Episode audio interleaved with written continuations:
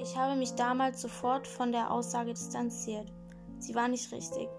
Ich war damit kein Vorbild. Ganz klar, das Zitat ist nicht mehr als unglücklich und ich würde das so auch nicht mehr sagen. Ich betone, dass es sich dabei nur um einen flapsigen Spruch handelte, mit dem ich niemanden angreifen wollte und der so auch nicht mehr vorkommt.